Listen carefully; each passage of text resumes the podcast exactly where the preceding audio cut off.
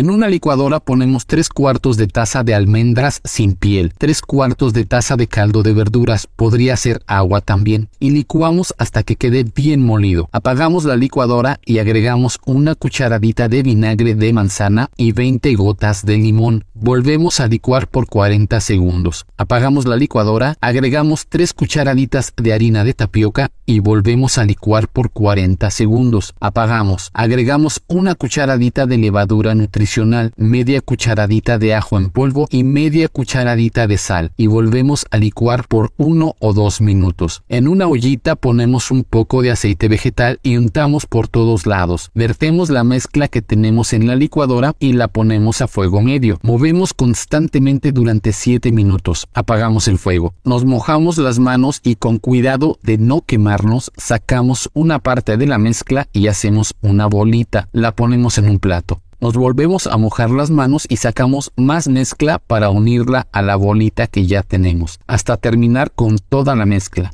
Nos debe de quedar una bolita mediana. La pasamos a un recipiente con agua helada y la metemos al congelador por 20 minutos. Pasado este tiempo obtenemos nuestro delicioso quesito tipo mozzarella sin lácteos.